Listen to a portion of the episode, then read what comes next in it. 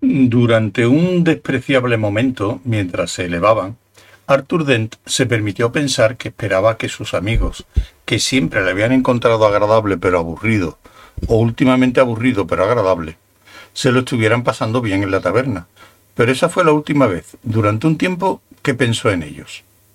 Siguieron flotando, describiendo lentas espirales entre sí, como semillas de sicomoro cuando caen de los árboles en otoño, solo que al revés. Y mientras flotaban, sus mentes cantaban extasiadas por el conocimiento de que lo que estaban haciendo era absoluta, completa y totalmente imposible, en caso contrario, que a la ciencia física le faltaba mucho para estar al día. La física meneó la cabeza y mirando en otra dirección, dedicó sus esfuerzos a que la circulación fluyera por Euston Road hacia el paso elevado de la autopista del oeste, a mantener encendidas las farolas y a asegurarse de que cuando alguien tirase una hamburguesa en Baker Street hiciera un ruido sordo al caer disminuyendo tercamente bajo ellos las filas de luces de Londres. Londres. No dejaba Arthur de recordarse. No los campos extrañamente coloreados de Cricket o las remotas márgenes de la galaxia, de la que unas cuantas motas se extendían apagadamente por el cielo que se abría sobre sus cabezas, sino Londres. Oscilaban y giraban, meciéndose y revoloteando. Intenta un descenso en picado, dijo a Fenchurch. ¿Qué? Su voz sonaba extrañamente clara pero lejana en la vasta oquedad del aire. Era palpitante y tenía una leve nota de incredulidad. Todo ello, claridad, levedad, lejanía, palpitación, al mismo tiempo. Estamos volando, dijo ella. Un poco, repuso Arthur. No lo pienses. Intenta un descenso en picado un descen... Su mano enlazó la de él. Al momento su peso se unió al de Arthur y asombrosamente desapareció en pos de su compañero, agarrándose desesperadamente a la nada. La física miró de reojo a Arthur, quedándose boquiabierta al ver que él también había desaparecido, mareado de la vertiginosa caída, gritando todo él menos su voz. Cayeron a plomo porque estaban en Londres y allí no pueden hacerse estas cosas. No pudo cogerla porque estaban en Londres y no a un millón y medio de kilómetros de allí. A 1210 kilómetros, para ser exactos, en Pisa, Galileo demostró claramente que dos cuerpos caen a la misma velocidad de aceleración independientemente del peso de cada cual. Cayeron. Arthur comprendió al caer, aturdido y vertiginosamente, que si iba a pasearse por el cielo creyendo todo lo que dicen los italianos sobre física, cuando ni siquiera saben cómo enderezar una simple torre, entonces tendrían serios problemas. Y vaya si caía mucho más deprisa que Fenchurch. La cogió por arriba, esforzándose por agarrarla bien de los hombros. Lo logró. Estupendo. Ahora caían juntos, lo que era muy romántico y tierno, pero no resolvía el problema fundamental, que consistía en que estaban cayendo, y el suelo no esperaba ver si tenían algún truco más escondido en la manga, sino que subía a su encuentro como un tren expreso. Arthur no podía aguantar el peso de Fenchurch, no había nada en que apoyarlo. Lo único que se le ocurrió fue que, evidentemente, iban a morir, y que si quería que sucediera algo que no fuese evidente, tendría que hacer lo contrario de lo evidente, con eso se sintió que se encontraba en terreno familiar. La soltó, la empujó, y cuando ella volvió el rostro hacia él con una mueca de pasmado horror, la enlazó del dedo meñique y la lanzó hacia arriba, yendo torpemente en pos de ella. ¡Mierda! exclamó Fenchurch, sentándose sofocada y sin aliento en nada en absoluto, y después, cuando se recuperó, ascendieron volando hacia la noche. Justo por debajo de las nubes descansaron y escudriñaron la imposible ruta que habían seguido. El suelo no era algo que pudiera contemplarse con una mirada fija o firme, sino sólo de reojo, por decirlo así, de pasada. Fenchurch intentó atrevidamente unos cuantos descensos en picado y descubrió que si calculaba bien cuándo venía un golpe de viento, podía realizar algunos bastante sorprendentes, con una pequeña pirueta al final, seguida de una caída a plomo que le levantaba el vestido en torno al cuerpo. Y ahí es donde los lectores deseosos de saber qué ha sido de Marvin y Ford Prefect durante todo este tiempo deberían acudir a los últimos capítulos, porque Arthur ya no podía esperar más y la ayudó a quitárselo.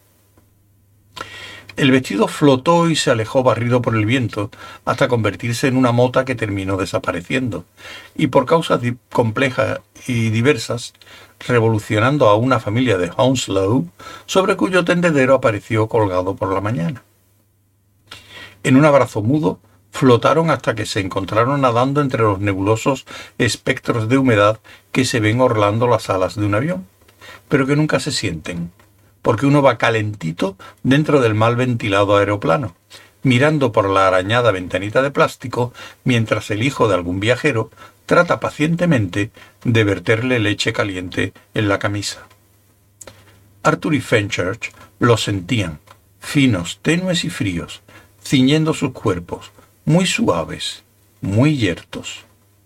Ambos pensaron, incluso Fenchurch, protegida de los elementos solo por un par de prendas de Marx and Spencer, que si no iban a dejarse inquietar por la ley de la gravedad, el simple frío o la escasez de atmósfera podían largarse con viento fresco.